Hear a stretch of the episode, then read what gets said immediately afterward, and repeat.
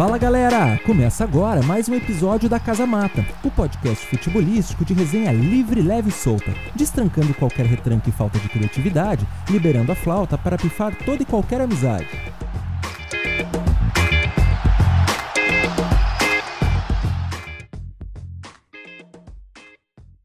Essa temporada a gente ia vir quente, ia vir grandão, que nem tá hoje em dia a galera falando. E já para variar, a gente já traz novidade. A gente veio para essa segunda temporada mais preparado e mais ousado, que nem dizia o Neymar na fase boa. A gente tem hoje convidado eh, e convidado especial. Então, para começar, a gente já vai dar as boas-vindas para a galera. Eu vou pedir para os guris se apresentar e, e, a gente relembrar tudo que a gente sempre fala nos episódios, né? Que é curtir o nosso material. A gente prepara uma segunda temporada de forma especial com vários convidados e hoje a gente dá o pontapé nesse projeto, tentando agregar mais conhecimento e mais oportunidades para vocês que assistem, para nós que estamos aprendendo aqui todos os episódios. Então hoje a gente tem conosco à noite Felipe Kichinski. Felipe, um prazer te receber. Obrigado pelo, pelo, pelo aceite do convite e pela resenha aí que nós vamos ter hoje. Te apresento e dá o teu boas-vindas aí. Eu que agradeço a oportunidade de falar sobre base, sobre falar sobre futebol como um todo. Tão difícil a gente achar espaço para falar de base, né? Fica todo mundo tão preso no resultado do final de semana, né? Que é legal a gente poder conversar um pouco sobre isso e relacionar uma coisa com a outra, porque está sempre linkado. Né? O que aconteceu 10 anos atrás com o que está acontecendo no campo no domingo, no próximo sábado agora, vai ter sempre uma, uma vinculação, ter sempre uma história por trás. E a gente vai poder bater um papo sobre isso aí. Vai ser legal com certeza. Obrigado pelo convite. Bom demais, viu, rapaziada? A gente avisou, vinha forte, hein? O Felipe hoje vai nos ajudar e muito. Rapaziada, Marcel, Fagner, Dani, Deus boas-vindas e o que, que vocês esperam dessa resenha? Acho que tem muita coisa que a gente falava nos últimos episódios que a gente hoje vai conseguir saber se é verdade ou se não é verdade, né? Exatamente. Fala galera da Casa Mata, um prazer mais uma vez aí estar compartilhando o que a gente sabe e o que a gente não sabe sobre futebol. E hoje, com a presença ilustre aí do Felipe, com certeza vai ser mais uma resenha muito boa. E nos últimos episódios a gente já vinha falando um pouco das categorias de base, da formação de jogadores dupla Grenal. Hoje a gente está então com o cara certo. Com certeza vai ser um grande programa. Então, pessoal, é, obrigado primeiramente ao Felipe por estar conosco. É, hoje vai falar da, da base, né? E acho que todos aqui é, um dia tiveram um sonho de ser jogador de futebol também. E eu já vou aproveitar para revelar um segredo aí, Felipe. Hum. Quando eu também era mais novo, bom, eu sou gremista, né? E eu fiz um teste para na, na, época para ser jogador de futebol no, no Inter. E aí não passei e desisti de tudo, larguei. Então faltou persistência aí, talvez. Mas uh, tu, pode, tu pode entrar também nesse assunto depois. Quantos meninos aí que têm esse sonho e às vezes acontece isso e quantos que param por achar que não dá mais, né? Eu tenho também o, eu tenho também o bingo da desculpa. A gente tem um monte de desculpa padrão que cada um dá. É, é isso aí. Só, é, é, essa é a minha desculpa. Bah, eu não fui para frente porque desisti e tal, e não fiz mais certo. Mas no Mas Grêmio tu não tentou? No Grêmio tu não, não tentou, foi? Não, na época estava muito qualificado e não deu. Mas, Felipe, obrigado aí. Vamos lá, vamos bater um papo aí contigo. Joia. Aí, boa noite, Felipe. Agradecemos bastante aí pela tua disponibilidade de estar aí compartilhando conosco aí todo o teu conhecimento, tua experiência de anos aí com base. E realmente, como os colegas sinalizaram, o assunto da base, alguns programas a gente está batendo na tecla e a gente fica feliz de ver aí que o Campeonato Gaúcho está servindo aí como um laboratório para a dupla Grenal, colocar seus jogadores. E o bacana aí que tu vai conseguir compartilhar com nós aí todo o conhecimento. O bacana mesmo é nós poder ter horas a fio para falar sobre base, que deve ser um assunto muito rico. E aí a gente quer aí já ter essa, essa oportunidade de, de te escutar nessa noite. Isso é legal, vamos embora. Bom demais, demos as boas-vindas então ao convidado.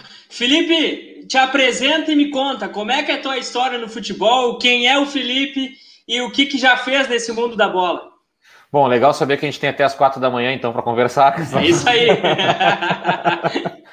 Não, mas resumidamente, a, a minha história de tantos, né? De ter sonhado em jogar bola, só que eu tive na minha família. Minha família veio do interior do estado, de Bagé para Porto Alegre, em função do meu pai e do meu tio virem para jogar no internacional. Né, o meu pai, muito inteligente que é, muito astuto, percebeu logo que ele era só um contrapeso e foi trabalhar e deixou o tio jogando. Né? Então, acho que eu herdei essa parte do cifragol do pai.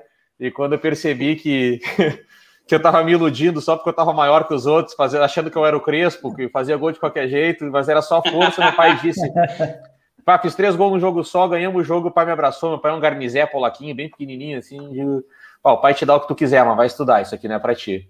Então, de imediato, acatei as ordens do pai, né? Sem vergonha alguma, se o pai tá me dizendo, não eu que vou insistir.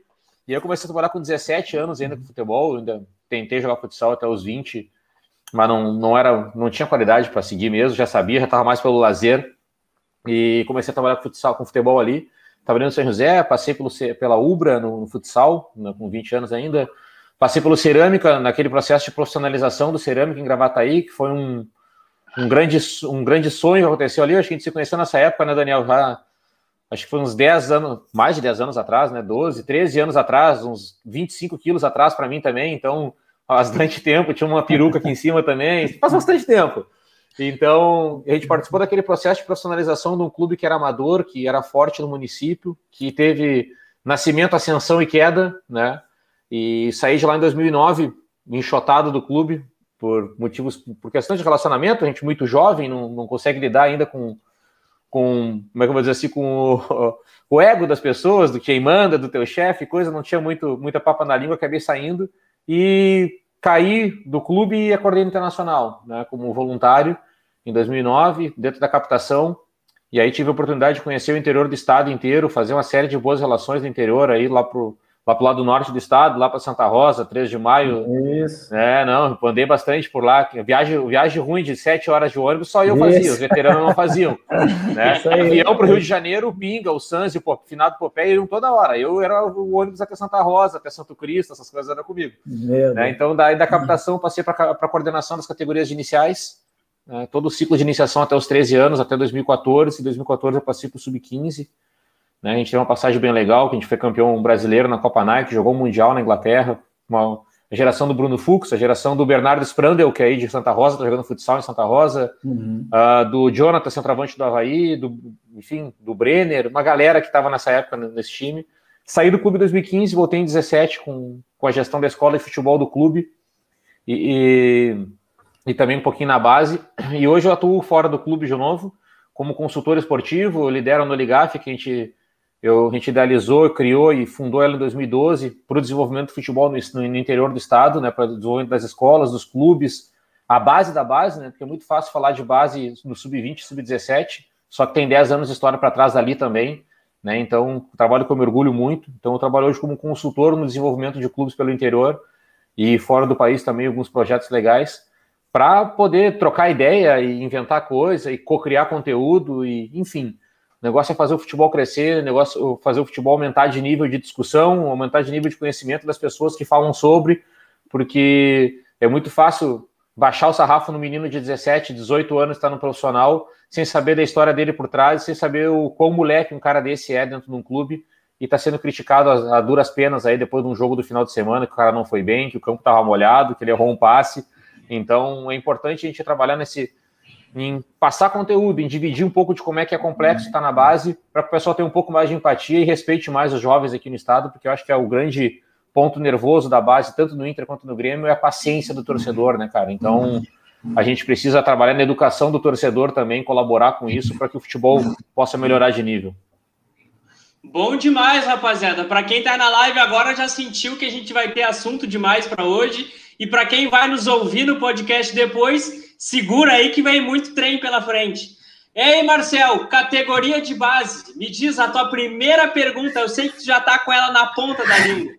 Cara, tem algumas aí, ainda bem que vai ser até as quatro da manhã. Eu não sei se vai ter alguém nos, nos ouvindo até quatro da manhã, mas a gente segue aqui. A minha mulher mas, vai cara... entrar para perguntar se eu tô trabalhando ainda, se eu não tô fugindo do bebê, que a neném vai acordar daqui a pouco, ela, acha, ela vai achar que eu fugi dela, mas não, tem que ajudar o neném em casa. Cara, na verdade, assim, eu tô com 37 anos, será que eu tenho chance em algum clube? Essa é a minha dúvida maior. Cara, tem. Vai ter o um campeonato subóbito em seguida aí, vamos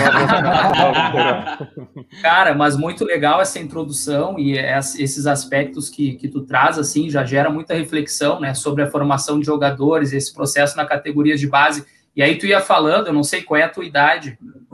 Eu tenho 35. 35. Eu estava me lembrando ali quando falou da Copa Nike, eu, eu me lembrando de jogadores que surgiram como grandes promessas, Diego, Diogo, os gêmeos do Inter, o próprio Bruno, para falar do lado do Grêmio, e, uhum. e, surge aquela promessa, a mídia já fica em cima, holofote. Eu queria que tu falasse sobre duas coisas, assim, é uma pergunta já, mas com dois temas. Primeiro, o que que acontece de fato, se é que tem uma resposta, mas alguns fatores que levam esses garotos aí que surgem como prodígios, com uma fama, a se tornarem aí, né, um grande, grandes craques e acabam uh, indo ladeira abaixo, né? Uh, começam no Grêmio com ascensão na dupla Grenal e acabam indo ladeira abaixo, infelizmente. E paralelo a isso, como que é o processo multidisciplinar das categorias de base, quando fala de uma preparação, então uma assistente social, uma equipe da área da psicologia, a importância que tem esse suporte multidisciplinar, né? Em outras áreas para poder dar condições para esse garoto que está subindo, está em ascensão?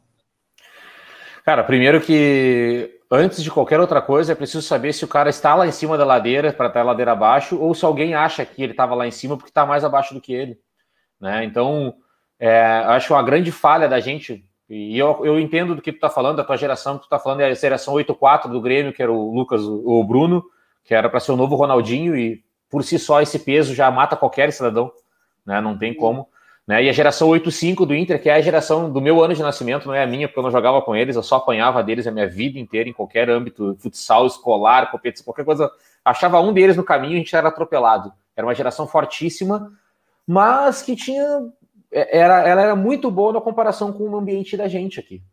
Né? Então, o jogador é bom ou é ruim, né, dependendo com quem tu compara ele, né? E essa, é, essa é a grande chave do negócio, né? Com quem tu está comparando o atleta. Então, se tu comparar Diego e Diogo com o restante da geração 85 do Rio Grande do Sul, porque a gente não tinha acesso à informação que nós temos hoje, né? De, a ponto de eu, eu brinco e me orgulho muito que eu descobri o Haaland quando ele tinha 14, 15 anos na, na Suécia, na, na, na, na, Noruega.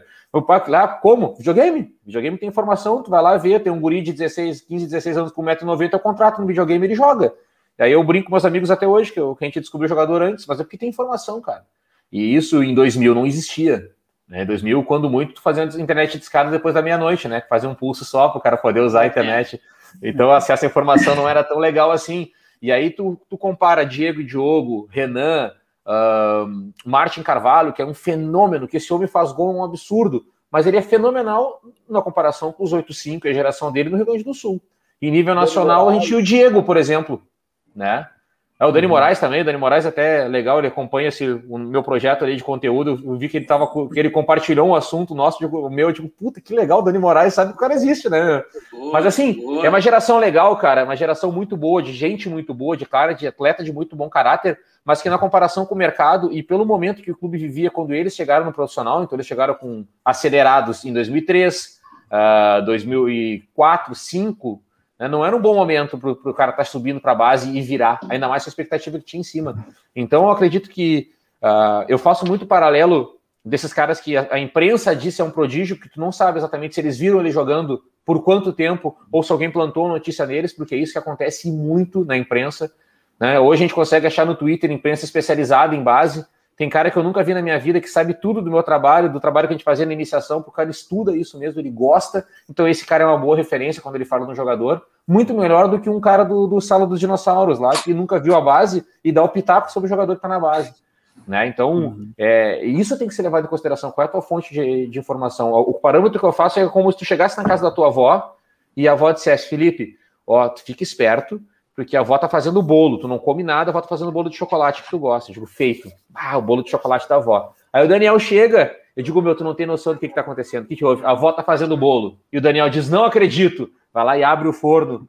Ah, é o bolo mesmo, cara, é aquele. Aí tu chega também e diz, não, meu, o bolo da avó. Vocês estão mentindo para mim. Vai lá o terceiro cara e abre o forno. Velho, quando a avó tirar o bolo do forno, o forno é batumou. Porque ele apareceu antes do que tinha que aparecer, ele não estava pronto, ele não estava cozido, ele não tinha crescido. E acontece com os jogadores isso aí é. também. É, o menino que tem 11 anos, o menino que tem 11, 12, 13, 15 anos, tá? 15 anos, ele tá com o hormônio a mil. Ele começa a aparecer na Zero Hora, no Diário Gaúcho, na Band, na Rádio do Ódio, lá na Grenal, no que for, todo dia como um fenômeno que tá vindo no, no, na base do clube. Ele ouve aquilo, a informação chega nele, as guriazinhas chegam nele. Ah, filha, tu é colega do, do fulano, ele vai ser o novo Pelé. Ah, então ele vira o cara. Só que ele não é o novo Pelé, ele tem que trabalhar para cachorro para poder chegar no alto nível.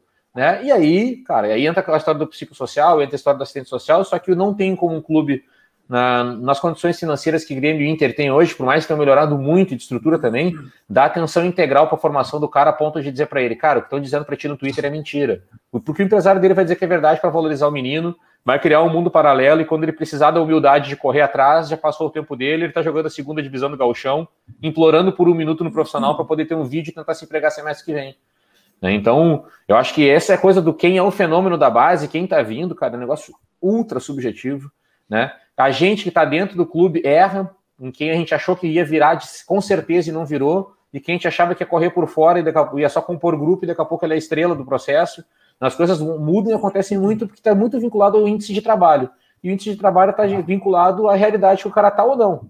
Né? Se o cara se conecta à realidade ou não. Se a gente falar do Guilherme Pato, né, com tudo que esse rapaz sofreu para estar tá aqui em Porto Alegre, com a família dele, com a situação social dele aqui em Porto Alegre, de vir de Quaraí para cá, é longe, gente. Santa Rosa é no meio, é pertinho se comparar com Quaraí. ele, esse cara sangrou muito, ele tem casca para estar tá aqui. O índice de trabalho dele é altíssimo. Ele vai lá e é premiado com gol no final da Copa São Paulo. Está no profissional esse ano, né, agora foi emprestado né, por questões de jogo, de cultura de jogo, acho que foi o Inter acertou no, no, empréstimo dele, por mais que eu quisesse muito torcer por ele no Internacional, acho que para ele vai ser melhor, tá jogando no clube menor, pelo modelo de jogo que vai ser proposto no Cuiabá, mas ele chega porque ele tem tarimbo, porque ele sangrou, porque ele suou, porque ele sofreu, ele valoriza aquilo ali. E tem cara que jogou como titular na frente dele muito mais, foi muito mais decisivo e não conseguiu virar, porque a cabeça do cara acha que ele já é jogador, que ele já é seleção brasileira, que ele já, já entrou na, na Granja Comari, isso muda a vida dele, e não é assim que funciona. Felipe Bom demais. Um bem emblemático que era o Saraiva, né? Que era ídolo nas categorias de base, né? A seleção, o Zaiton também, né? E no profissional não tiveram essa sequência. É, o Saraiva ainda foi profissional, jogou no exterior, fez a carreira dele em outro nível, não fez o que se esperava, mas ele profissionalizou. Né? A gente tem outros casos que nem profissionalizam, ou que profissionalizam e fazem quatro rebaixamentos na sequência porque tem azar ainda na gestão da carreira deles, né? É. Então, ou tem uma lesão e coisa. Saraiva ainda é um exemplo que, que ele chegou, e de novo, né? Ele era um fenômeno muito na comparação com o mercado local. Hoje, quando a gente tem Campeonato Brasileiro e Copa do Brasil, sub-15, sub-17, sub sub-20 direto, e algumas competições de nível é, nacional sub-15 também, tu consegue fazer um comparativo mais legal com outros clubes de ponta. Na nossa época de adolescência, na geração 85, 86, 87, 88, 89 já tinha um pouco mais, tá? Que é a idade da turma do Pato e companhia limitada. Uh, ali já tinha um pouco mais de comparação. A gente não tinha tanto contato com clubes de fora, com alto nível também. Não tinha tantos clubes também desenvolvendo base desde cedo. Era, a maioria pegavam no 17 e 20, era só o Rio Grande do Sul que tinha cultura de iniciação. Né? Então era muito fácil criar um novo rei aqui, né? Então, é, eu acho que esse é o grande ponto. É tu botar a expectativa muito alta, né? Tu botar o sarrafo muito alto, tu não ganha a Olimpíada, tu não vai alcançar a marca. Daqui a pouco tu salta, sei lá, 4 metros na, na, na Olimpíada mas tu botou o sarrafo em 4,5 e tu perdeu a Olimpíada pro cara que saltou 3,80 porque ele botou o sarrafo na altura que conseguia fazer. Né? Então, é, é, muito disso também, de onde é que se bota o sarrafo da expectativa do jogador. Né? É injusto quando o cara bota lá que ele vai ser o novo Ronaldo, o novo Everton, o novo Pato, cara, o novo, o novo Falcão, né? Bom, você sabe meio o que aconteceu com o Rodrigo Dourado, né? O Rodrigo Dourado foi incinerado dentro do Beira-Rio, lotado no, pelo Penharol da Aguirre. Né? Ele era para ser o novo Falcão, com maturação de criança com 18 anos, ele não estava pronto como homem ainda. O treinador era o Falcão, ele tinha o cabelão do Falcão de volante, o torcedor queria que ele fosse não o Falcão. Ele não estava um nesse cara. jogo aí. Cara, ele era só um menino. E aí o Inter vai lá, queima ele, não é o Inter, o contexto, a ocasião, o que aconteceu para ele ter que jogar. Torrou ele, o torcedor vaiou ele, quem disser que não é mentiroso, que o torcedor incinerou ele naquele jogo, e uma semana depois ele estava em Alvorada de volta. E aí, como é que fica a cabeça desse cara? É que o Rodrigo Dourado é um cara acima da média. Esse é um cara que, que valeria, sabe, uma semana de conversa sobre o cara do nível dele, sabe? Que morou no Beira Rio e tudo mais, desde os 12 anos de idade. Né? Então, ele é um cara de outro nível cognitivo, de comportamento e coisa, um cara invejável. Não é à toa que ele é o capitão internacional. Né? Agora, se fosse com qualquer outro jogador, ele tinha acabado. Pode ter certeza disso aí. Né? Então a gente tem que tomar muito cuidado com que, se, com, com que tipo de estigma se coloca no jogador para não pressionar o cara a ponto de matar ele antes da hora. Uhum. Bom demais! Fagner, como é que como é que será que a gente insere captação de talentos na nossa conversa? O que que quando a gente fala sobre isso vem na tua cabeça para nós poder trazer o Felipe e ele poder nos explicar sobre isso? O Felipe fez a, essa primeira parte aí já nos, nos, nos chamou a atenção tamanha informação que ele nos trouxe. E nós já conversávamos em off aí no grupo, né, Felipe? E ele falou da, da minha região aqui, eu disse para os mas ele conhece mais do que eu aqui da região. Então, o Aleotti, que é aqui um amigo de 13 de maio, o Barão, que tem o seu comércio aqui em Santa Rosa também. É, tem um menino que está assistindo nós aí, o Alexandre Borges. Foi um menino que também conhece, mandou um, um, um WhatsApp aí.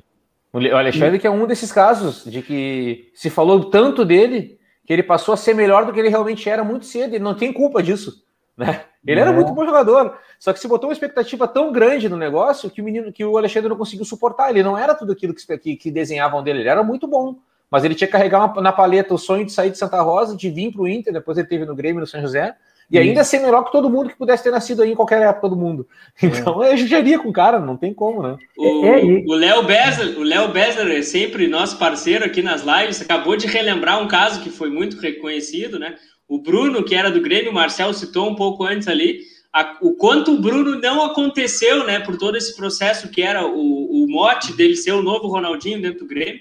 Então, isso é sempre muito complicado, né? O, acho que o Felipe já falou um pouco sobre isso, mas valeu, Léo, pelo teu comentário, sempre muito bem pontuado.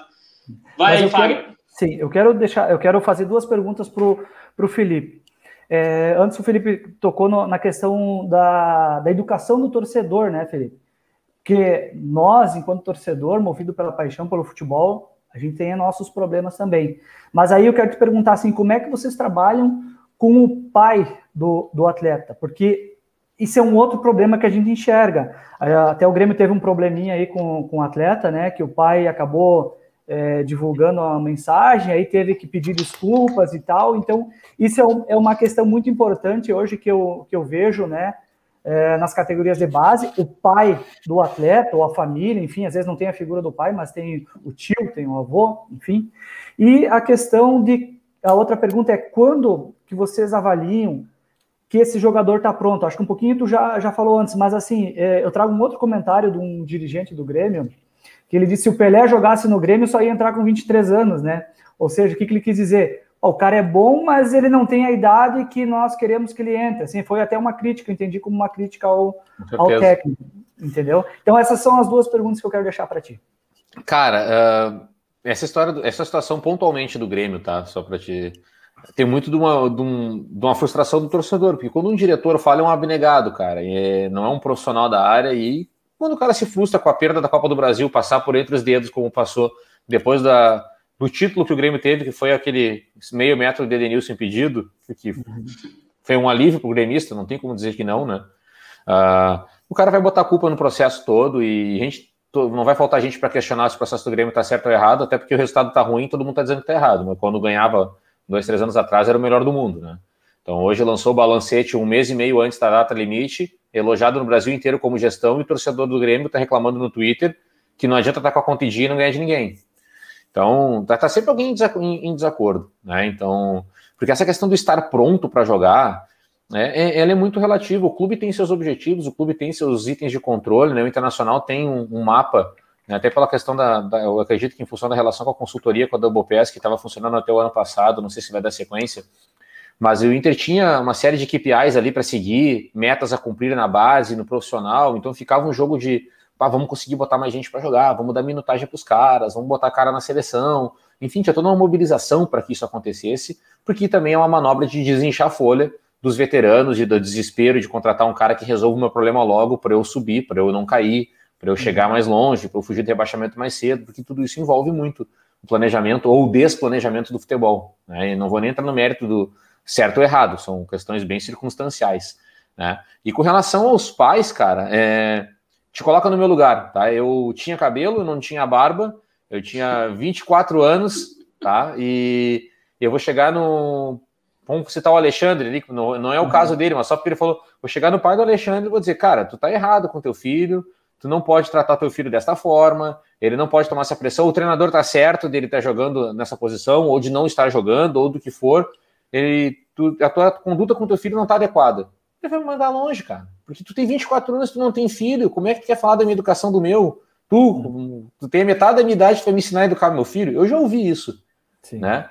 Eu coordenava 120 atletas no clube em determinado momento, então 120 famílias para lidar, e duas, três eram suficientes para causar problemas na, em função de, de falta de, de, de, respeito conosco, porque não respeitava a tua idade, por exemplo, porque na verdade é o argumento mais raso que tu encontra e bate. Né? Uhum. Ou então porque tu não tem filho. Quando tu tiver filho, tu vai saber. E Sim. é difícil. O que a gente não pode esquecer nunca, nunca, nunca, nunca, nunca, e eu faço muita questão de falar isso com os pais quando eu estou nos clubes. Aqui hoje eu estou atendendo Hoje eu faço a coordenação técnica da Juventus aqui em Teutônia. Uhum. E eu moro em Lajado, em Teutônia, nesse projeto. Em Teutônia também tem um projeto que está iniciando agora, que é o centro de treinamento do Ivo 10, que é um jogador que está em atividade na China. O Ivo jogou no Juventude, jogou na Portuguesa, Juventude. no Palmeiras. Um cara fantástico, acima da média, uma pessoa inteligentíssima. Né? E ele e o staff dele montaram esse CT lá em Teutônia, que é a cidade onde ele mora. E quando a gente fala com os pais dos atletas, a primeira coisa que a gente tem que avisar para eles é Cara, vocês são tão inexperientes quanto os filhos de 10 anos de vocês. Porque ele nunca foi pai de atleta antes. Né? E ser pai de atleta é um negócio muito, muito, muito mais complexo do que ser pai de um aluno de nota 8 no colégio. Né? Tu cria expectativa, tu acha que tu é melhor que os outros, tu acha que tu entende de futebol. Né? Tu vai na mecânica, tu não questiona se o cara parafusou certo o parafuso. Não, agora o futebol, tu vai lá e dá o, dá, dá o pitaco.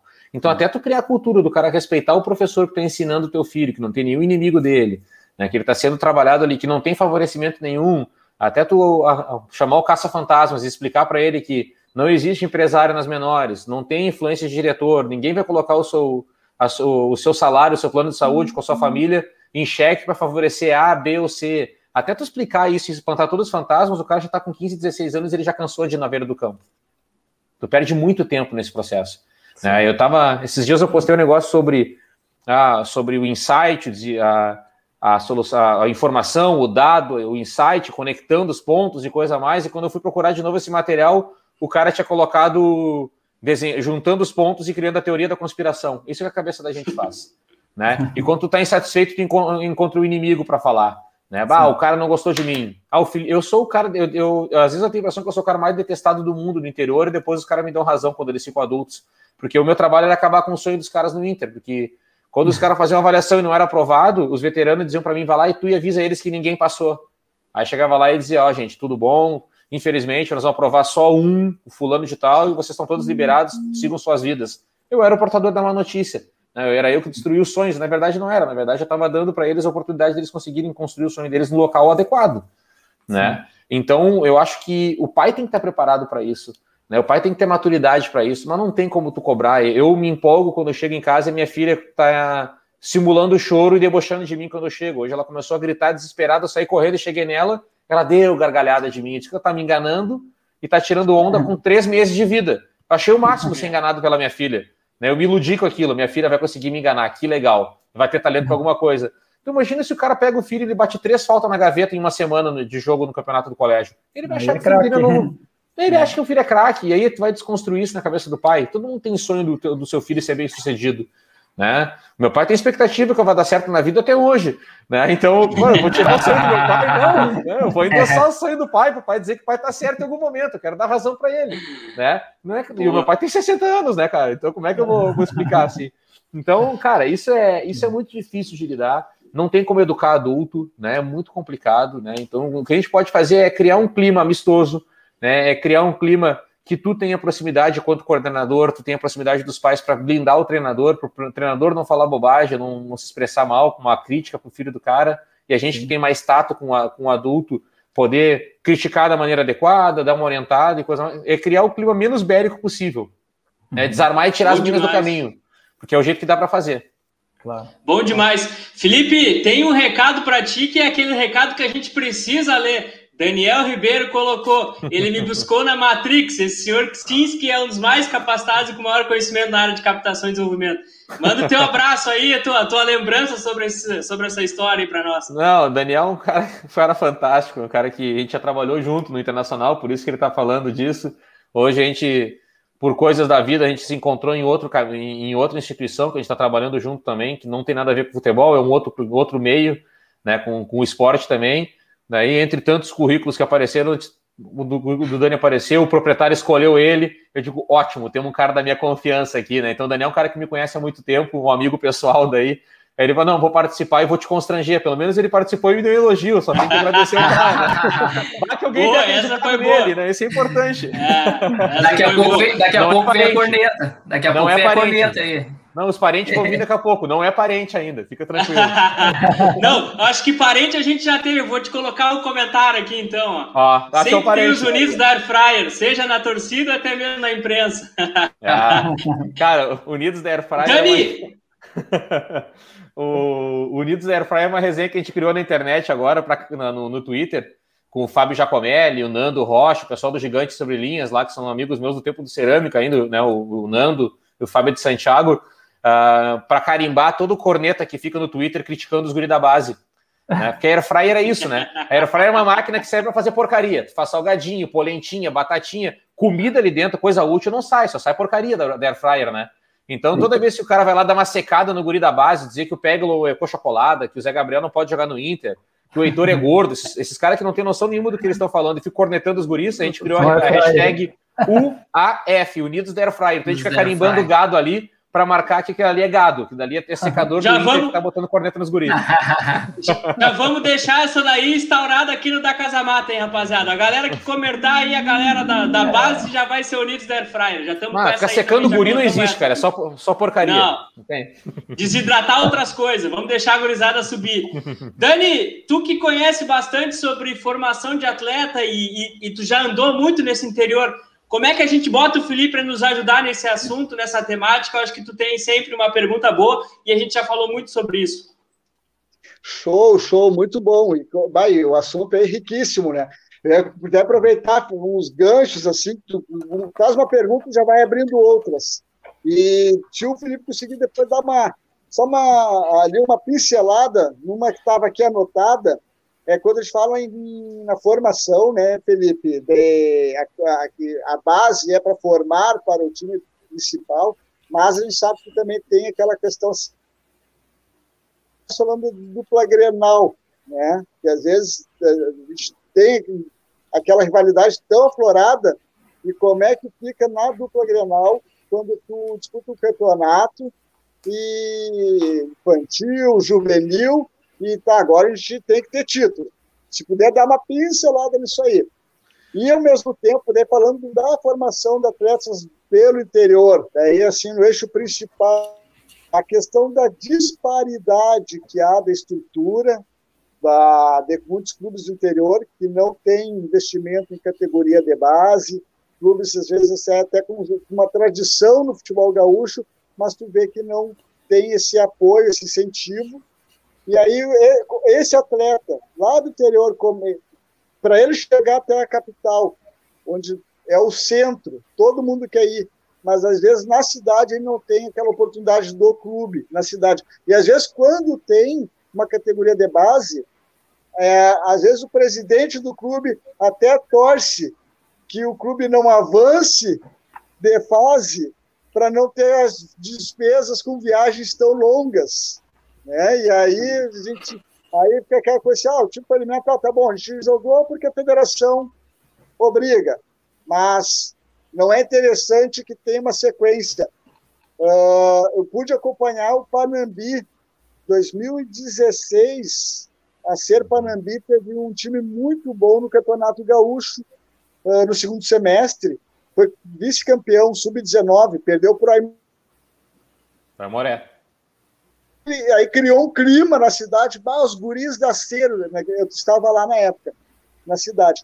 E aí no ano seguinte não teve, o, o clube contratou gente de fora e não deu sequência para a gurizada. Se pudermos dar uma, relatar a tua experiência quanto a isso? Cara, eu tenho, eu tenho uma piada, é piada, tá? Não é, isso não é regra, isso não é é, não é da organização do clube, isso é piada de quem trabalha na área, né? A gente brincava sempre que tinha duas frases que eram de um colega nosso que está no profissional hoje, eu não posso citar o cara para não ficar chato, mas ele é, é genial, ele era muito bom. Primeiro ele dizia, baseado num, num autor chamado, que era Navarro, que dizia que 30% da formação era competição e 70% era preparação, né? Então, segundo essa teoria, ele dizia que formação era até setembro, depois de setembro era para ganhar dos outros.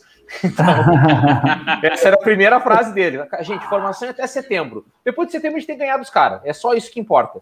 Não era bem assim, mas a, a piada era boa, né? Porque começa a chegar, chegava os mata-matas. Né? E tinha uma outra, uma outra frase que a gente usava muito, e eu uso muito até hoje, que o resultado na formação não importa, desde que o Grêmio não ganhe.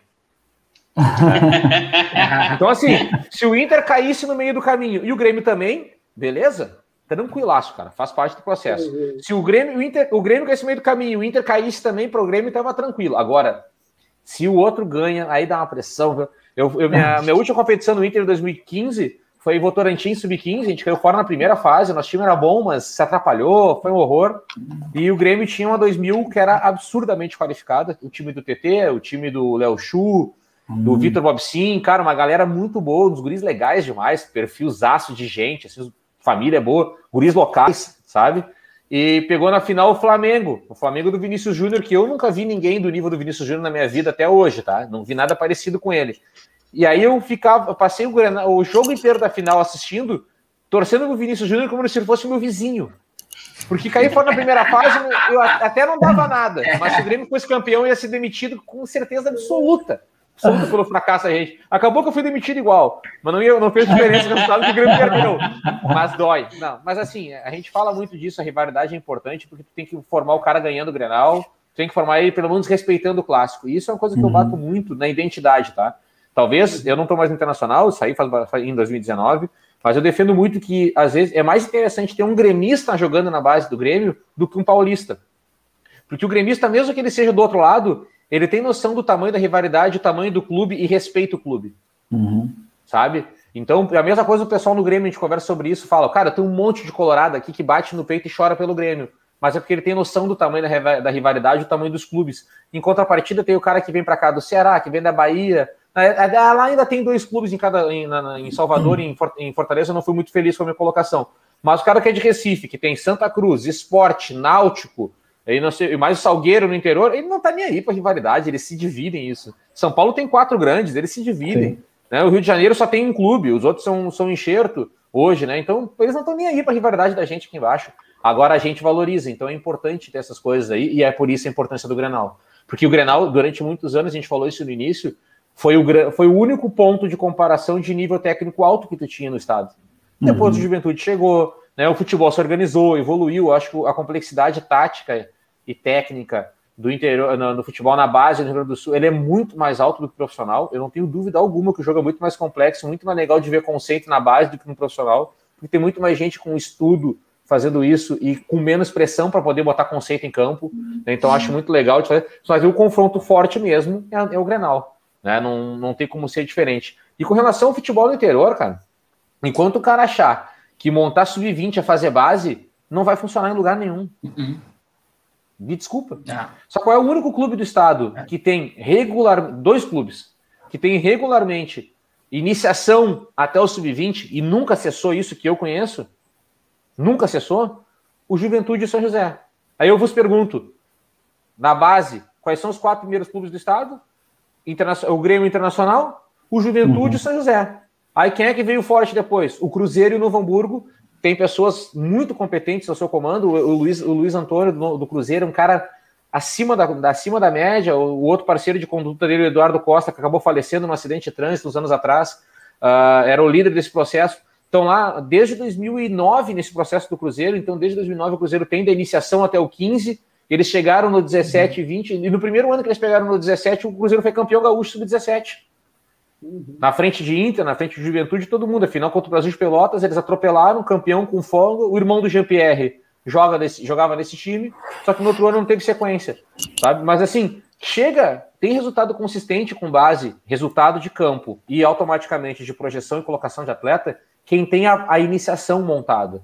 Porque daí a, o ciclo se completa e tu está sempre retroalimentando. Se todo ano tu tiver que captar 10, 12 jogadores para trazer para tua cidade, para botar no alojamento, para jogar no sub-20, tu tá morto. Uhum. Não tem como funcionar.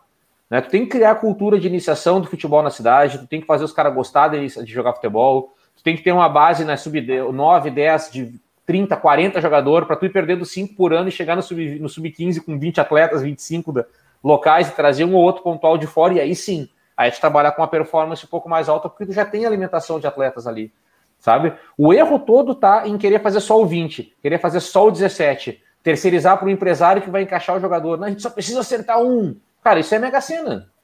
Então pega o dinheiro que tu vai gastar na mega, na, na, no ano inteiro de base, tá? E faz um monte de bolão na mega da virada, um monte de bolão, todo esse dinheiro, a chance de tu acertar é maior do que tu fazer um jogador, cara. Dá menos trabalho também, tá? Então, não, eu acho que esse é o grande ponto, sabe? Ah, se, a, se a Serpanambi tivesse a iniciação montada do sub-10 até o, até o sub-20, tá toda feitinha, e tivesse competindo com regularidade, eu tenho certeza que ela se fixaria como um dos maiores clubes do estado. Né, o Caxias tem um pouco disso, né, o São José tem muito forte, o Novo Hamburgo tá legal, e, cara, o Lajadense não conseguiu fazer, o Lajadense terceirizou a base, acabou o contrato agora, virou duas coisas separadas, tá um, tá um caos aqui no Vale do Taquari, a gente não sabe quem é que vai fazer futebol. Então, isso eu acho é o grande ponto, sabe, Daniel? É, não, é fazer pela metade, é construir a casa só com telhado. Não vai ficar. Primeira chuva que der, derruba tudo. Temos comentários aí de gente reconhecida que já nos segue, que acompanha o nosso trabalho. Thales Medeiros, o Kichinski é fera, é o rei de Alegrete. Parabéns pelo trabalho que fizesse no Inter e parabéns ao canal. Fica agora o teu recado aí, Felipe. É, não, eu reconheço a majestade, eu fico feliz do reconhecimento do amigo. Né? Era um bom escudeiro em Alegrete. Alegrete, o campeonato tinha jogos até meia-noite, né, cara? Então, tu tocava, começava a tardinha e ficava até uma, três, uma, três da manhã envolvido com o time lá, trabalhando e coisa. Aí dava marcha para essas piadas dos do nossos amigos aí. Mas é porque a gente realmente teve uns trabalhos muito bons lá, né? Então, o de primavera, a gente inseriu a importância do, do FPO de primavera e do FPO principal no ciclo de iniciação do processo. Né? Gente, o último título do campeonato da, do FPO que o Internacional teve foi na 99, a geração que eu já citei antes do Bruno Fux e companhia, que eu era o coordenador. E aí ficou essa piada do Rei de Alegrete, porque foi o cara que mais FPO ganhou, né? Mas é que ele tem outras tem um pouquinho de, de, veneno na piadinha do Thales. Thales é um cara. É, ele é venenoso, ele é, ele é concorrente, ele gosta de, de, brincar. Mas ele é um cara maravilhoso, um cara que saiu da iniciação ao profissional numa velocidade absurda, né? Tão absurda quanto a qualidade do trabalho e profissionalismo desse cara. É um, é um nome que vocês vão poder bater bater ali na frente daqui a um, dois anos como referência no futebol profissional e na preparação física, na reabilitação, um cara qualificadíssimo. Que legal que ele está acompanhando, cara. Fico, fico honrado, Bom, de verdade mesmo. Tô tentando trazer ele, eu tô tentando trazer ele, mas a negociação tá difícil aí. Ah, ali é difícil, cara. Ele, tem que é, respeitar mas... ele, porque isso não passa por ele, eu tenho certeza disso. Já Com certeza, né? claro, claro. Ele precisa, ser, é um... ele precisa ser blindado na posição que ele está hoje. É, boa, boa demais. Mas ficamos nessa aí, Thales. Vamos anotar aqui no caderninho, nós vamos uma hora dessa te puxar aí. O Cássio Cunha, Cássio, lembrou do Baguá em Bagé. Nada igual é o Baguá em Bagé. Talvez ali o Brapel e Pelotas, ali, ali a pegada é outra, o gauchão raiz, né, Felipe? Cara, o Baguá é um negócio maravilhoso, mas enfrentar o Bagé é algo que dá medo, tá? Se você tem um áudio que correu aí, Uhum, tem um áudio. O Internacional sentiu a fúria da colmeia jaldinegra Olha, foi brincadeira. Aquilo ali não era pedra que estavam tocando na gente. Ele teve um desespero ali, foi feia coisa. O Cássio, Tem um outro o Cássio, recado aí. O Cássio é de Bagé, vai, vai. de São Gabriel, acompanhou a segundona pelo São Gabriel também. Esse cara entende de bola, ele sabe do que ele está falando de segundona aí, ele entende. Bom demais. Charles Cadroso Petri botou a nossa turma de iniciação advém de uma conversa com o Felipe, baita profissional. Um abraço a todos. Valeu, Charles, pela tua presença. O Felipe vai te deixar o recado aí pelo teu comentário. Charles. Charles é um bom nome para conversar com a gente aí, cara. Charles é o aí, cara que é responsável pelo projeto da Imoré, na base da Imoré. Questões políticas, eu acho que o Charles acabou tendo que sair de lá. Hoje ele tem um novo projeto de iniciação em São, em São Leopoldo, que é um lugar riquíssimo para fazer futebol e pouquíssimo explorado. Esse cara tem, tem um baita no trabalho também ali. Também é. Ele participa do Ligaf, né? Por isso a gente tem essa relação legal com ele também. Trabalhei com ele no, quando ele começou, acho, lá em Moré ainda. Foi é um baita cara também. Bom demais. Rapaziada, nós vamos entrar no assunto que eu sei que vocês já bateram na tecla umas 10 vezes, que o Marcelo e o Daniel estão sonhando para esse 2021. Como é que a gente vai falar com o Felipe sobre esse novo modelo do Inter? Miguel Angel, Paulo Brax, Gustavo Gross. Eu quero primeiro ouvir o Marcel e o Daniel. Depois o Felipe vai, vai falar se isso é verdade ou se os guri para variar estão falando bobagem. grande, grande. Na verdade, assim, tá demais acompanhar essa resenha, né, cara? O Felipe é aquele entrevistado que o cara quer trazer pro programa, porque tu larga ali, né, larga um gatilho e ele já fala de várias coisas e o cara já fica aqui pensando e realmente o programa, o programa deveria ter no mínimo duas horas, né? Mas, mas muito bacana, a gente está dando espaço aí para o nosso entrevistado, ainda mais com conteúdo de muita qualidade, é uma enciclopédia das categorias de base e a gente vê pelo retorno aí do, do, do pessoal todo que está curtindo, né? Então a gente acertou em cheio aí. É que o amigo secreto vamos... da firma é grande, né? Esse cara vem participar. Já falamos bastante da categoria de base, né? E demos a importância devida. E durante os outros episódios a gente sempre tem esse espaço, porque entendemos a importância. Mas vamos falar um pouco do futebol uh, profissional, quero te ouvir também, né? Uh, as tuas expectativas aí desse novo modelo, essa metodologia que está sendo implementada aí no Inter. A gente vem falando muito uh, nos últimos episódios aí não só nós colorados aí, né, Dani, os gremistas corneteando também, mas dando algumas sugestões interessantes que, cara, a, gente já falou um pouco sobre isso, mas a nossa imprensa aqui, a mídia é complicada, a cultura do futebol, a cultura imediatista, isso é um problema que a gente tem, principalmente aqui no Brasil. Então, a, a preocupação que a gente tem no momento, quando vem Miguel, Miguel Angel com um novo trabalho, uma nova metodologia para implementar totalmente aí diferente do que o Abel vinha trabalhando, uh, é esse período de transição e essa paciência que a gente vai ter que ter. E aí agora eu estou falando enquanto torcedor colorado.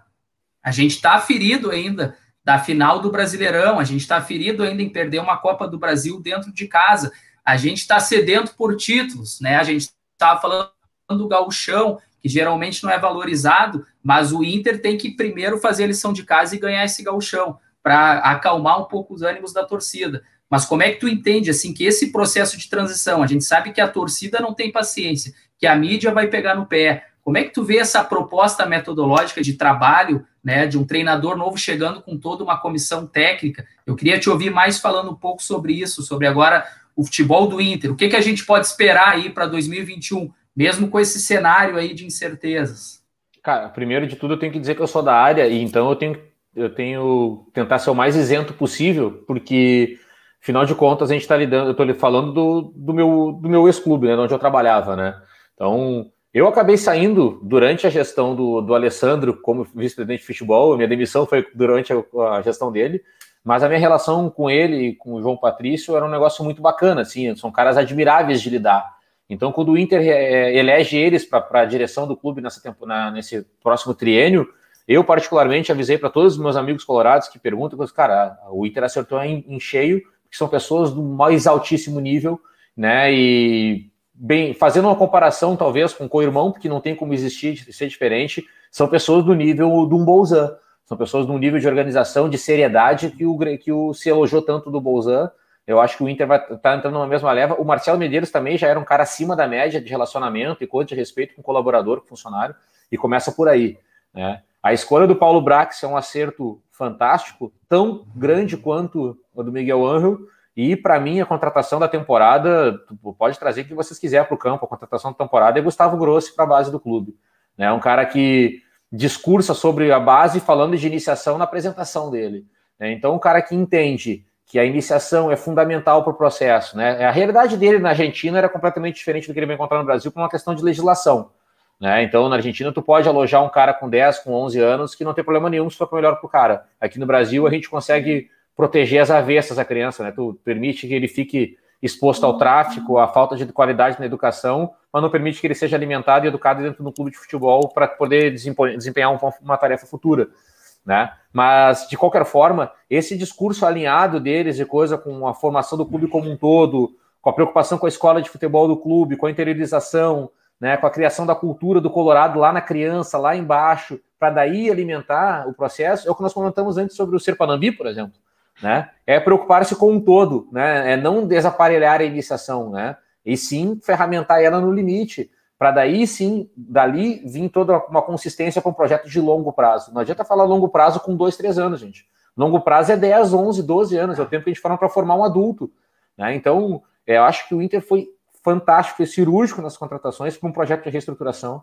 Né? E vou mais além. O torcedor fala e o, o pessoal do, da sala dos dinossauros comenta também que, ah, que é jogo de posição eu não conheço, não serve, uh, não sei o quê. Pode parecer uma novidade para o leigo, mas para quem acompanha a base do Internacional em 2017 e 2018, né, na, ainda o time que, o trabalho que foi a base para essa campeão da Copa São Paulo depois, na mão pela mão do Fábio Matias, que é um treinador excepcional, tinha muito do jogo de posição, tá? Tá no planejamento no planejamento estratégico das categorias de base daquele biênio, dos biênios de 2017 a 18 e também 19, que ele foi interrompido ali com a, com a saída do coordenador, se tratava de jogo de posição. O Heitor chega como volante do Internacional e vira lateral porque ele consegue fazer essa flutuação de jogar por dentro num determinado momento e por fora em outro. E aí, só que com, por limitações e coisa de, de leitura dentro do processo, se entendia que aquilo não era adequado, aquilo não era compatível com o futebol profissional e tinha que se adaptar com, com a primeira equipe. Né? E hoje, por ironia do destino, o salvador da pátria para a imprensa é um cara que vem para falar de jogo de posição, do jogo mais complexo, do jogo mais, mais montado. E aí o que, que vai acontecer? A, gente vai acabar tendo um aproveitamento muito maior da base, porque os caras da, que vieram da base, tá? Nonato, Heitor, Léo Borges, uh, Vitor, João Vitor Félix, Peglow, Johnny Cardoso, Patinho, essa galera toda, toda, toda teve contato com o jogo posicional na base com o Ricardo Grosso, Não. com o Ricardo Cobalcini, com o treinador que está agora também no, no Sub-20 do São José. Me escapou o nome do prof. Ah, que vergonha. Tomara que ele não veja isso aqui. Mas, enfim, uh, o pessoal que trabalhou na base em 2017 e 2018 teve contato com a cultura, teve contato com o conceito e vai se adaptar com uma facilidade muito maior agora no início do trabalho do Miguel, do Miguel Ramírez. E eu tenho certeza que a gente vai colher bons frutos disso a médio prazo. Porque não tem como o time ser campeão sem ter guri jogando, cara. É histórico, pode analisar aí. Tem que ter sangue para uhum. correr pelo Zélio. O, essa boa fase do Internacional que botou o teu sarrafo tão alto de expectativa, achando que ia ser campeão brasileiro, achando que ia ser campeão da Copa do Brasil, quando na verdade era um, um esforço sobre-humano que estava sendo realizado ali para tentar um resultado acima da média do que, do, do que, poderia esperar, que gera uma frustração, é sim em função da utilização da base, é sim em utilização da, da, da utilização dos jovens que tem coisas a provar. Né? Então, acho que isso tudo está em consonância e o, o, Inter vai conseguir casar essas peças aí para ter um bom resultado nos próximos dois, três anos. Aí. Bom demais, bom demais. Dani, antes de eu passar a bola para ti, eu quero trazer para o nosso debate sobre tudo isso que o Felipe trouxe agora e principalmente sobre o modelo que vai ser implantado junto do Miguel. Ontem o Abel Ferreira deu uma entrevista e falou que o principal modelo posicional que a gente tem no Brasil hoje é do Bragantino e eu vou te dizer, é o técnico do Flamengo, que foi um tempo atrás, né, que a gente viu, foi escorraçado do Flamengo, mas que o Maurício Barbieri vem de novo trazendo um projeto legal e o elogio do Abel Ferreira, que hoje é o técnico que tem mais evidência no Brasil, em virtude dos títulos, né? Mas depois é, eu trago essa pergunta, mas tu faz outra e o Felipe responde isso para a gente terminar sobre esse assunto. Perfeito. Dentro desse gancho, então, já aproveitando, como é que o Felipe vê essa entrada, essa mudança, essa nova oxigenação com treinadores do exterior, como o Abel, agora vindo o Miguel Angel, né, com, que tem todo um histórico aí, o Miguel participando do projeto da FIFA, projeto no Catar, da formação de atletas, né? E como é que ele enxerga essa entrada dos estrangeiros no mercado brasileiro? Uh, eu não sei quem é que tem filho aí, né? Mas para nascer o dente da frente de verdade tem que cair o de leite, né? Então, eu acredito que essa renovação do para os treinadores jovens que a gente tem no Brasil poderem ter espaço e ser respeitado é fundamental que alguém abra caminho com teorias semelhantes às deles. Não, então a gente fala no Brasil de treinadores do, de altíssimo nível, de altíssimo nível, jovens, Felipe Conceição, Maurício Barbieri, Uh, o André Jardini na seleção brasileira, que é um cara fantástico. Eu tive a oportunidade de trabalhar com ele no internacional. Às vezes parecia até que ele tava, que ele era meio pirado, assim, ele não conseguia conectar a conversa contigo, porque ele tá com a cabeça sempre girando. Esse cara é genial. Ricardo Cobalcini, que está agora curtindo um pouco de, de galchão no Pelotas, é um outra, uma outra linha de trabalho. E outros, tanto Fábio Matias, que está vindo aí. Esses caras só vão ter espaço e respeitado no mercado quando se provar que essas teorias mais modernas, que esses trabalhos mais modernos, mais complexos, eles existem, funcionam e resultam em boas coisas. Em qualidade do espetáculo, em qualidade de jogo, isso vai reter o cara na frente da TV, isso vai aumentar o consumo do, do pay-per-view, vai aumentar o preço do patrocínio, vai aumentar a cota de, de, de patrocínio para passar para o clube, vai aumentar o salário de todo mundo, tá todo mundo feliz e ninguém está triste se melhorar a qualidade do espetáculo. Se deixar, deixar de ser uma, um jogo de esconde de, de escalação, de botar um, contratar um figurão de 35 anos para jogar por mais dois anos se roubando aqui. Em vez, o clube vai começar a ver o negócio como um business diferente, porque a qualidade do, do, do jogo vai melhorar. Né? Tu vai perdendo, tu não vai ter espaço mais para ter um veterano de 35 anos em fim de carreira, se o jogo tiver intensidade da transição e do, da posse que tem o jogo do Abel, por exemplo. Não vai ter espaço. O Palmeiras vai engolir uhum. qualquer veterano que cair lá dentro. Por isso tem tanto guri jogando agora. Né? Isso vai acabar acontecendo em todos os clubes, quando, na medida que forem modernizando os modelos. O time do o Flamengo do Jorge Jesus não conseguia ter espaço para o Diego jogar. O Diego não é tão. O Diego tem minha idade, tem 34, 35 anos, ele é 85. Agora com o Rogério Ceni consegue. Mudou a intensidade do jogo, mudou a complexidade do jogo. É nítido. É, não estou dizendo que é melhor ou pior, pelo amor de Deus, não é isso. Mas eu acredito que esses estrangeiros vão acabar abrindo caminho para que outros trabalhos tão bons quanto de jovens treinadores no Brasil sejam respeitados Deixem de ser chacota pelos programas dos veteranos que a gente vê na, na imprensa, que fica fazendo bate-papo de, de boteco porque não entende do jogo. Né? Só fala do jogador, do cara, o cara acertou o gol ou não acertou o gol, não quer saber por onde ele já entrou né, para fazer a jogada, que tipo de evolução teve, como o time, como o time se comportou, não quer saber disso, só fala do, do superficial. Né? Então eu acho que isso vai ser uma, isso é um acréscimo de qualidade gigantesco para o mercado. E sim, vai abrir mercado para uma série de treinadores jovens muito interessantes que a gente tem no Brasil, de cara que está se preparando muito há muito tempo. E o jogador que vem da base, ele vem com uma cultura completamente diferente. Ele não vem cumprindo tarefa. Tu vai até o meio e volta. Tu marca individual. Tu não consegue. Muito do declínio do Grêmio está vinculado à necessidade de marcar individual, por exemplo, que os jovens que vêm da base trabalhando isolado a vida inteira não conseguem se adaptar. Marcar individual é dizer a culpa é tua se o cara fizer o gol, a culpa é tua se o outro fizer. E marcar zonal é, se for no teu espaço, a culpa é tua. É diferente, são responsabilidades diferentes. Uhum. Né? Então, o cara que vem da base vem com uma filosofia toda zonada, ele chega no profissional para marcar individual, isso tem, isso tem reflexo, isso mexe no comportamento do cara. Então, eu acredito que essa mudança, essa abertura do treinador estrangeiro chegando, dos nossos jovens tendo espaço, tendo voz, sendo respeitados, né? Tem que vir o Abel Ferreira para falar na TV que o melhor trabalho, o trabalho ofensivo de jogo posicional do Brasil é o do Bragantino, né? Explicar por que, que ele tem que se adaptar ao Grêmio, porque o Grêmio joga individual, porque não ia encaixar tão bem quanto encaixa contra o, contra o, jogo, o Bragantino, por exemplo. São coisas que são, alguém tem que vir de fora para dizer para a gente. Né? Hum, infelizmente era a cultura da gente isso aí. E outra, o Abel só fala depois que ganha tudo. Antes ele não falava Sim. nada. E aí, quando é. ele fala, ele fala de uma humildade monstra, que ele estuda todo mundo para poder ganhar, para poder poder Verdade. falar depois. E assim, e fala com humildade, ele elogia os, Inclusive, os caras têm menos complexidade de trabalho, elogia, elogia com postura. Né? Tu não vê como falsidade, ele acha coisas boas nos caras. Isso é um pouco da cultura que a gente tem que administrar também aqui no Brasil, né? É muito legal ficar lacrando e falando mal dos outros e criticando e tudo mais, e se valoriza pouco o trabalho dos, dos caras que estão na tua concorrência, né? Então acho que essa chegada dos estrangeiros aí, com certeza, vai abrir mercado para a gente poder oxigenar com o mercado interno nosso também em, pra, em médio prazo, longo prazo aí.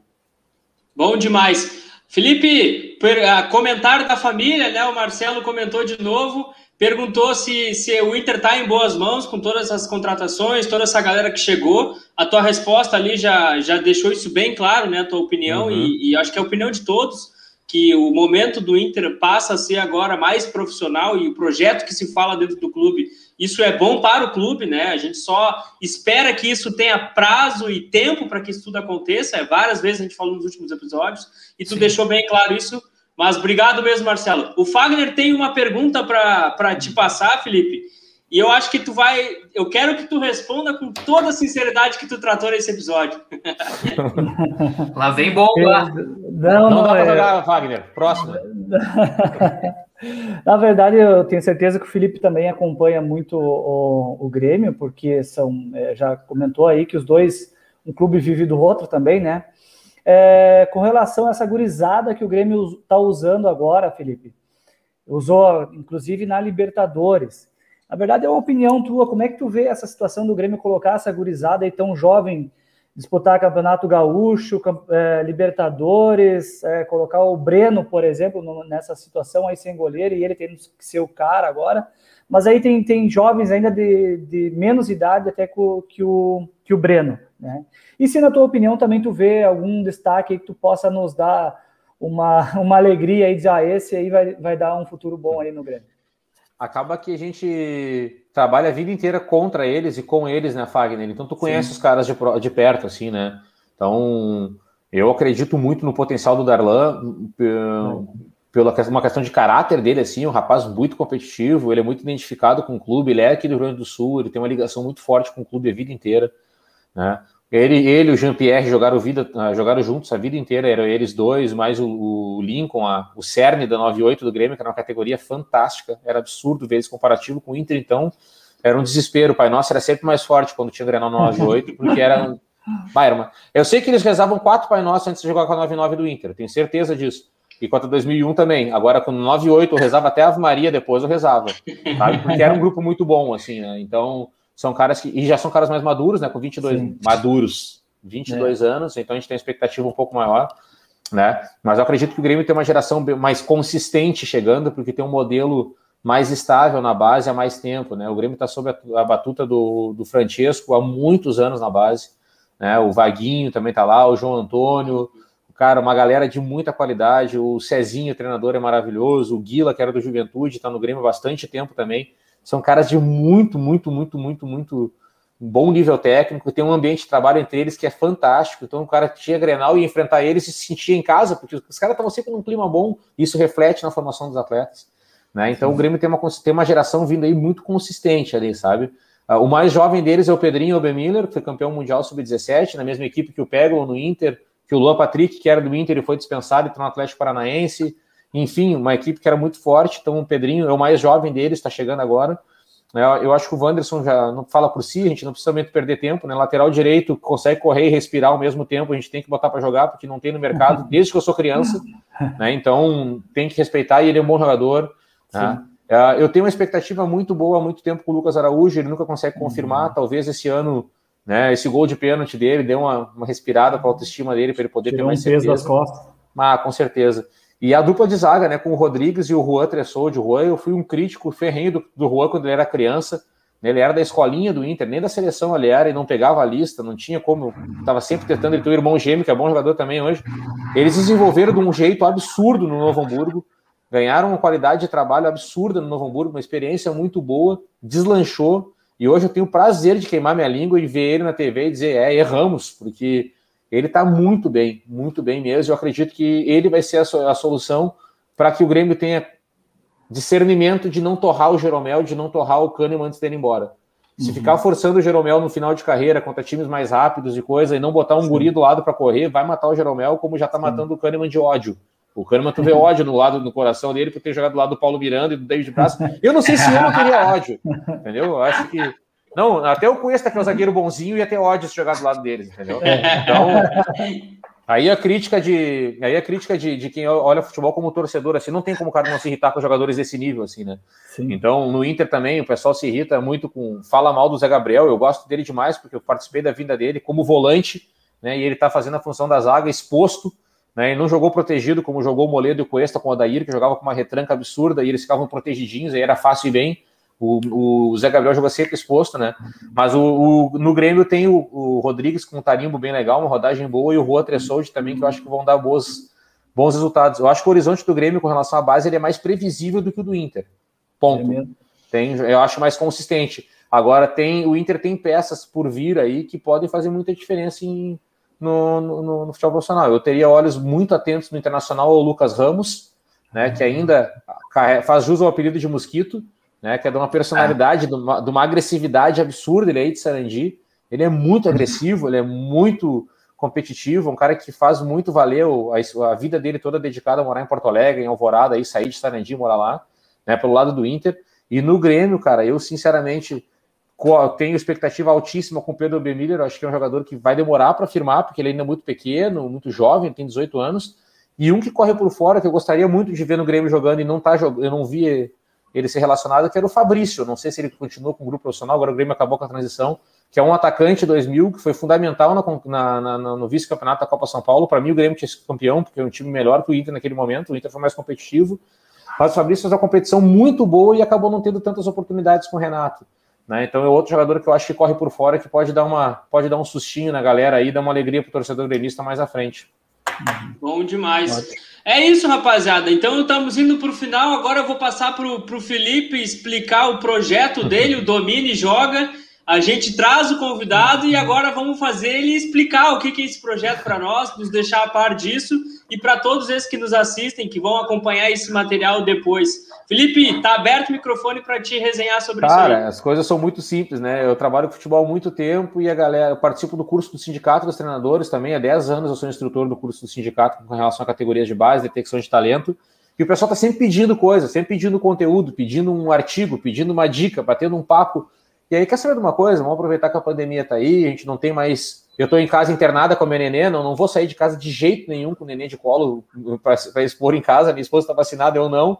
A gente começou a produzir material, juntei um projeto com outro colega meu, que é do, de Caçapava do Sul, Rafael Von Millen. A gente tem produzido conteúdo aí sobre detecção de talento, sobre iniciação, né? Vai falar uhum. sobre gestão de base, falou um pouquinho do futebol feminino. Isso é um, processo, um projeto bem incipiente, mas a ideia é dividir conteúdo sobre o que nós conversamos agora, sobre a importância da iniciação, sobre a importância da base do clube, sobre base não ser só o 20, base não ser só o 17, a base é a base mesmo, é lá embaixo, né, com 8, 9, 10 aninhos que a gente tem que falar de futebol para a coisa começar a tomar consistência, né? Então o Domini Joga um perfil dedicado a isso, a conteúdo, né, sobre o futebol, né? E para o pessoal solicitar. Hoje mesmo teve, recebi duas mensagens dos caras perguntando: ah, gostei desse assunto de talento, vamos falar mais sobre isso. Quem sabe a gente bate um papo sobre isso. Ótimo, vamos fazer, vamos bater papo, vamos conversar, porque gera curiosidade nas pessoas, eles só não sabem onde procurar. Né? Então, está dedicado para isso esse perfil aí, e aproveito o gancho do perfil do Domini Joga para falar do curso do Sindicato dos Treinadores, que também é um negócio muito legal para quem tem interesse em trabalhar com futebol, em entender melhor o futebol. Não precisa nem querer trabalhar na área. Eu quero entender mais a fundo, eu quero entender mais do que a gente falou sobre futebol, eu quero melhorar o meu nível de entendimento do jogo Pô, o curso do Sindicato dos Treinadores tu encontra também no www.dominijoga.com, é, que é o site do blog. Eu deixei lá o link do curso, que é mais fácil. Uh, o curso tem o Fábio Matias como professor, tem o Ricardo Cobalcini, tem o Rodrigo Ferrari, que é um cara que tem experiência internacional também, está aqui. O João Pedro Júnior, que foi treinador dessa geração 98 do Grêmio aí, que eu rezava 16 vezes antes de entrar no campo, porque o jogo era contra o Júnior. Eu tenho medo dele até hoje, quando encontro ele na rua. Né? É um cara que me deixou com trauma de perder Granal para ele né? Então, um monte de gente legal que é do mercado gaúcho, cara que é jovem, que tu vai ver ali na frente também aparecendo no mercado. Eu falo sobre detecção de talento, a gente fala um pouquinho de gestão de escola. O Rafael Collin participa do curso também com o Media Training, falando sobre a relação do treinador.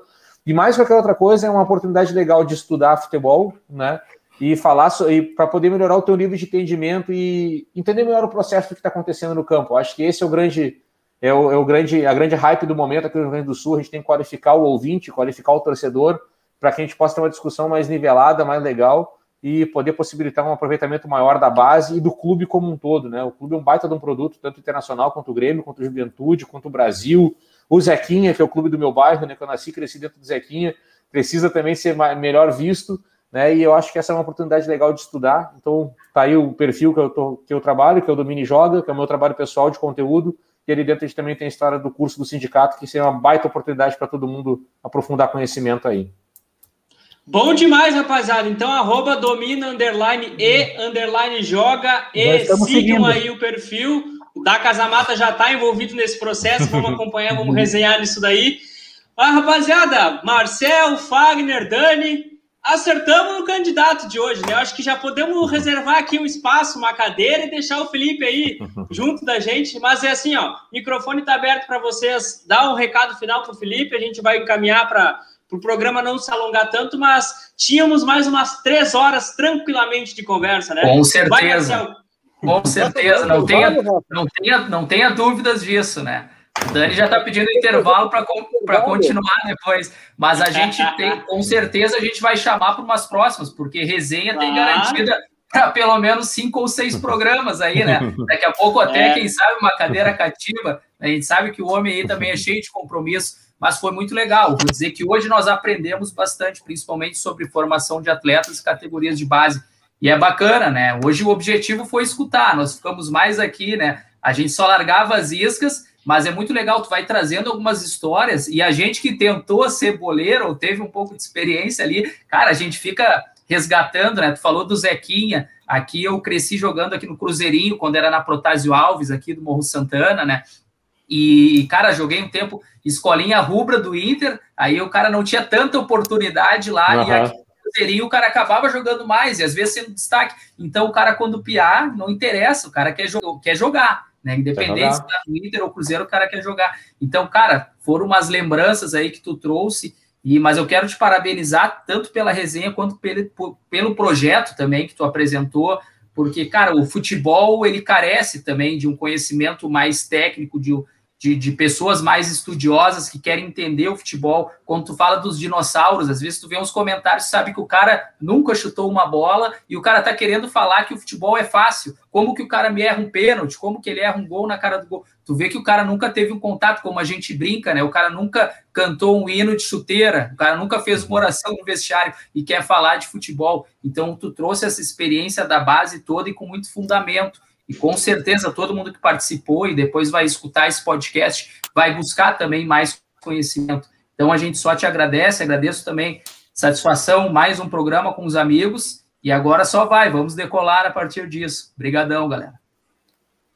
Felipe, te agradeço também. É, hoje nós tivemos aí uma aula EAD, né, sobre categoria de base, sobre futebol, e achei uma ideia para ti, hein, trabalhar com essa esse EAD aí para falar para o pessoal e qualificar. caminho. Como, é, então, para qualificar o torcedor, né, sobre esses assuntos aí.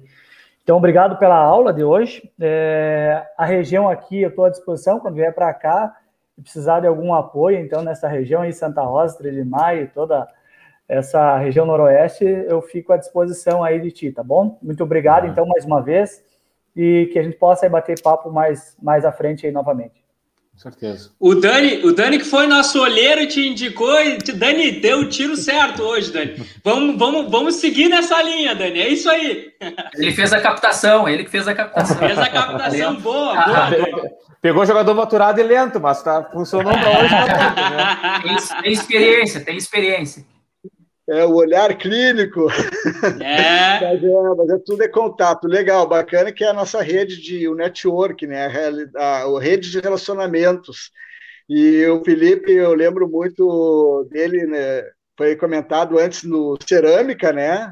Quando iniciou o projeto lá, na época eu trabalhava com a categoria de base também do Aimoré.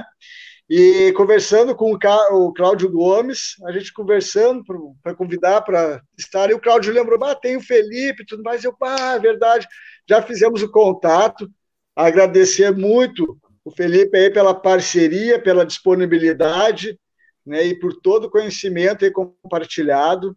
Ah, o, o, bom de nós termos essas trocas com pessoas que estão vivenciando uh, a full time, no dia a dia, isso, agrega muito para nós que gostamos muito de debater o futebol, de comentar o futebol, mas a gente ter as pessoas que realmente assim estão exercendo essa profissão no dia a dia. E aproveitar aí, Felipe, te parabenizar pelo o Domínio Joga. Hoje estava olhando ali a publicação, me lembrei de um livro que há anos atrás uh, fez muito sentido para mim, que é do Jorge Valdano, que é um argentino que trabalha anos no Real Madrid, foi campeão do mundo em 86 como atleta e é um que escreve muito sobre futebol. E ele fazia um paralelo de como o futebol nos ensina muito para a vida.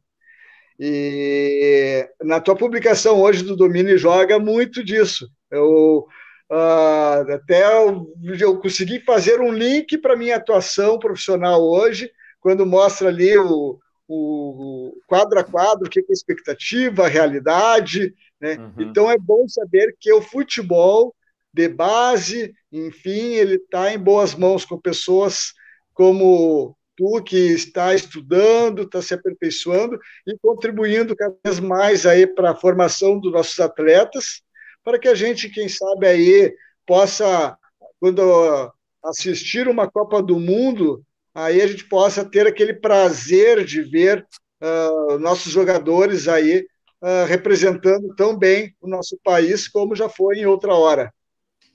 Ah, legal. Fico feliz aí, Rafael. Eu te agradeço a oportunidade, Rafael. Vou te atropelar, mas uh, porque eu acho muito legal quando a gente tem espaço para falar de base, tem espaço de falar dessas coisas, né? O, ah, nós vamos estar no noroeste do estado esse ano, já estaríamos ano passado com a Noligaf. O futebol tem que chegar no interior, mais interior, a gente tem que trabalhar com desenvolvimento por aí. Né? A gente faz muita coisa muito boa no interior do estado, só que o nosso estado é um país, então geograficamente hum. a gente sofre muito para integrar as, as, regiões, a gente está trabalhando muito para aproximar isso aí.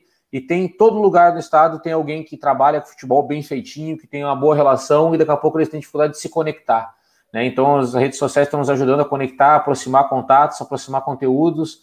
Né? Eu descobri um podcast dos amigos meus de Santa Maria nessa semana que eu não sabia que tinha, né? E os caras fazem um conteúdo muito bacana também, que eu publiquei no do Mini Joga ali também indicando, eu vou indicar de novo, porque tem um monte de conteúdo legal. E aos pouquinhos a gente vai conseguindo criar uma rede de relacionamento, né, Daniel? De conteúdo, de conceito e coisa que vai ajudar todo mundo a desenvolver. Tem muita coisa boa no interior do Rio Grande do Sul, tem umas gerações muito boas vindo por aí, de 2004, 5, 6, 7, 8, 2010, é um espetáculo tu olhar as crianças jogando futebol no interior do estado, é lindo de ver. A gente tem muito jogador muito bom chegando, porque tem já atenção com a iniciação.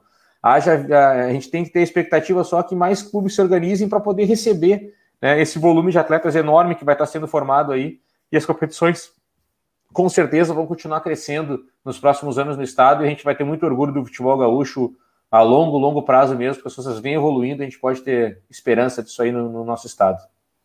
Bom demais. Legal. Felipe, fica aquela pergunta: curtiu? Se sentiu em casa aqui na galera? Como é que é? Temos a chance de uma próxima encontro ainda para frente.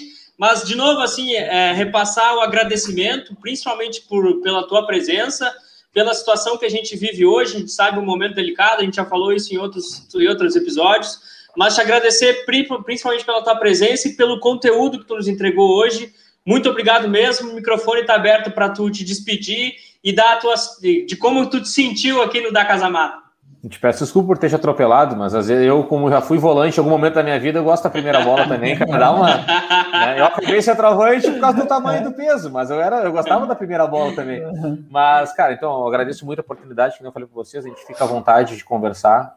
E eu falo mesmo, até peço desculpa se a gente atropela um pouquinho, eu vou tomar um xixi em casa, tenho certeza, porque eu falei mais do que deveria né? Mas faz parte do processo. A minha mulher é bem crítica com isso, ela me ajuda demais nisso aí, né? Mas a gente vai, vai poder bater um papo sobre isso a hora que o pessoal quiser, a hora que achar que dá para agregar, que, que tem algum assunto que, que a gente possa colaborar, possa indicar. Daqui a pouco não dá para não não consigo colaborar por não ter conhecimento, mas a gente sempre conhece alguém que pode ajudar também, porque o relacionamento no mercado é muito legal aqui no Sul. E aqui no Rio Grande do Sul a gente tem muita gente boa para ser ouvida, tem muita gente boa para bater papo. Né? Eu, de repente, eu fui o primeiro aí, porque o Daniel já me conhece há mais tempo, teve contato com outro amigo nosso em comum, mas tem muito mais gente com mais conteúdo, com mais conhecimento, com mais relacionamento que pode ajudar muito mais a gente a pensar sobre futebol. E esse é o negócio. Se o cara, se alguém de vocês ficou com raiva em qualquer momento, ficou com dúvida ou se mordeu com qualquer coisa que eu disse, valeu a noite, porque o intuito é esse, é pensar sobre. Se a gente não ficar desconfortável com alguma coisa, com algum conceito, alguma colocação do outro, a gente não gera conhecimento, a gente não evolui. Então, agradecer demais aí para vocês pela oportunidade. Eu me senti à vontade demais aí, né? E fico à disposição para que eu puder colaborar em qualquer esfera com vocês aí do projeto. Parabéns pelo projeto e te incentiva para que isso possa seguir a gente possa ter cada vez mais iniciativas como essa aí de vocês.